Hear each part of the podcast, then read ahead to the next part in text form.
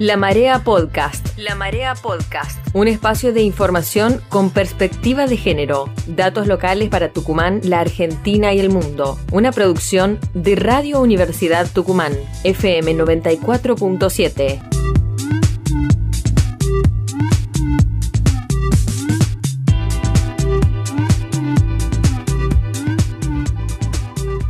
El vocal decano de la Corte Suprema de Tucumán Antonio Daniel Estofán, fue denunciado por acoso sexual contra una de las empleadas administrativas que se desempeña en el máximo tribunal. La víctima y denunciante, Elvira de las Mercedes Mayol, decidió hacer público su nombre para evitar que el acoso sea parte de la historia de otras mujeres. El testimonio de Mayol está acompañado por informes de una psicóloga y un psiquiatra. Esto no es nuevo, lo que sucede es que por fin una ordenanza que tiene el cargo más bajo, pero el más noble en el, Poder Judicial, se anima a denunciar con eh, pruebas técnicas como son los informes psicológicos, psiquiátricos y además hay una junta médica que se realizó el día 23 de septiembre de este año en cuyo contexto salió a la luz nuevamente el acoso sexual del vocal Estofán a esta ordenanza. Ella trabaja en el Poder Judicial hace una década y este año tramitaba un ascenso. Como se encontraba demorado, solicitó una audiencia con Estofán para pedirle celeridad. Y en esa reunión fue donde el expresidente de la Corte le dijo que su situación podía arreglarse si aceptaba salir con él, y luego le pidió un encuentro sexual. Así lo precisó el abogado de la víctima, Gustavo Morales. Esta ordenanza pide una audiencia al vocal eh, decano, que es el doctor Estofán, porque su propuesta de ascenso a instancia del entonces presidente de la Corte, el doctor Pose, estaba paralizada en su vocalía.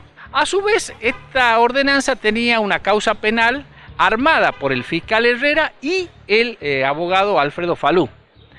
Entonces, Estofán creía que iba a preguntar por esa causa. Entonces, en ese marco, Estofán se confunde y le dice a esta ordenanza, mira, si querés que te vaya bien, tenemos que salir, tomar algo y después vos sabés.